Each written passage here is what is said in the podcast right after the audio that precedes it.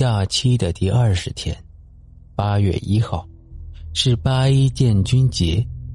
孟西京把家里三道门都上了锁，所有窗户都紧闭，然后缩在床上看电视。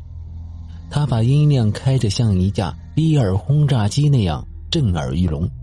楼下的住户下来敲了两遍门，他都装作不在家。声音越大，越能壮胆。大多数人害怕的时候，都这么干。从昨天起，赵长天也不在服务区了。孟西京心里隐隐有不好的预感，他猜测，也许已经轮到赵长天了。先是梁佩，再是他，合情合理。那下一个会轮到谁？莫小康还是他？他不敢想下去。但脑袋里的方向盘好像失控了，他越怕什么，就越不自主的朝内想。他会怎样处置他们？骂他们一顿，踹两脚？开玩笑，怎么可能？他想起那条午夜短信：“灯一黑，魂归地，你埋我，我埋你。”不禁打了个寒战。上面不是已经写的一清二楚了吗？以彼之道，还彼之身，还想什么想？你埋我，我埋你，也就是活埋。相比他们对他所做的这种报复的方式，看起来并不算过分。也许梁佩和赵长天已经躺在地底下等死了。和当初的刘壮别无两样。刘壮解脱了，现在轮到他们了。也许下一个就是他。这个他猜的不对，下一个并不是他，下一个是莫小康。中央三套正在重播前年国庆大阅兵的纪录片，我军军容整齐，步履一致，虎虎生威。看得孟西京豪情顿生，胆子都有些大起来。这时，电话铃响，来电显示是莫小康的名字。孟西京用脚趾头点着遥控器，把声音关小，一手在屁股下面划拉了几下，摸出电话接起。他听到莫小康几乎是歇斯底里的嚎叫了一句，只有一句。接着电话就挂断了，传出一阵低低的忙音。孟西京呆若木鸡，他的大脑仿佛遭受了重重一击，耳朵里开始嗡嗡鸣响，像有一辆救护车在里面鸣着笛狂奔。孟西京一字不漏的全听清楚了，莫小康喊的是：“他们来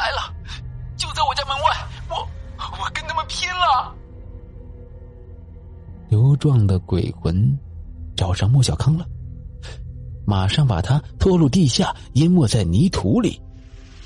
他们来了，就在我家门外，我我跟他们拼了！是这么说的，他们，莫小康说的是他们，他没说他，他说的是他们。刘壮。只能是他，那他们是谁？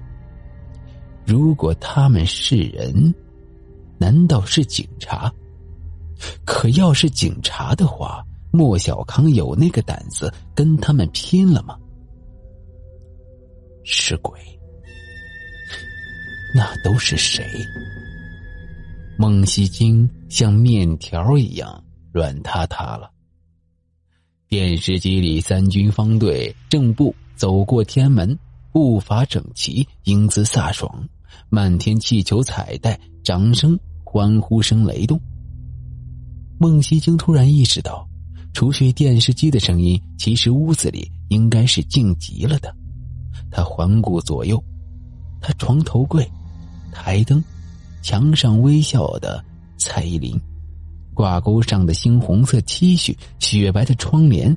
门后的拖把全都纹丝不动，死了一样的静，死了一样的不动。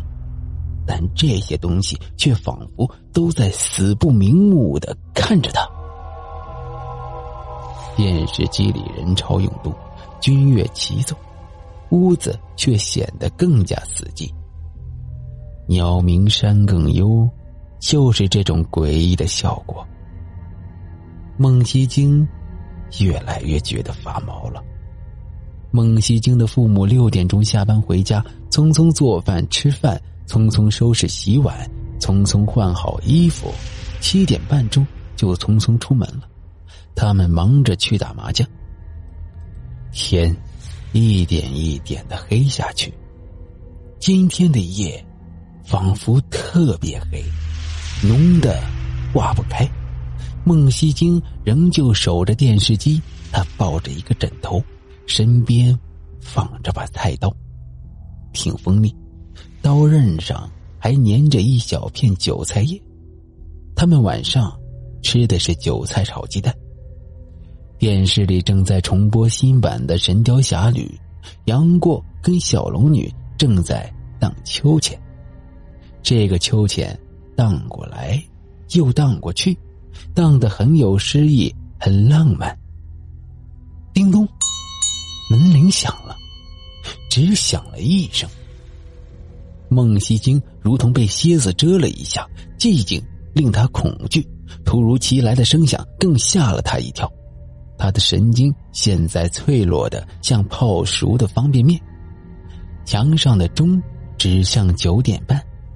按经验推断，这个时间孟西京的父母应该与牌友拉开阵仗，激战正酣，而不是鸣金收兵回家呀。叮咚，又响了一声，五秒钟的沉寂后，叮咚，又一声。太奇怪了，门铃就这样每隔五秒响一声，这个门铃好像坏了。当然，还有另一种可能，就是外面摁门铃的那个人不太正常。谁在楼道里？孟西京不得不去开门，门铃声像锤子一样砸他的神经，再砸就断了。他蹑手蹑脚的走到门前，他攥着菜刀，感觉菜刀把黏糊糊的。门铃不响了，把一只眼睛对准猫眼向外看去，一片漆黑，楼道里的声控灯是熄的，什么都看不见。爸妈，是你们吗？没人回答。死寂。孟西京正要把眼睛从猫眼上移开，这时。楼道里的灯泡一瞬间亮了起来，一下子孟西京全都看清了，那是刘壮的脸。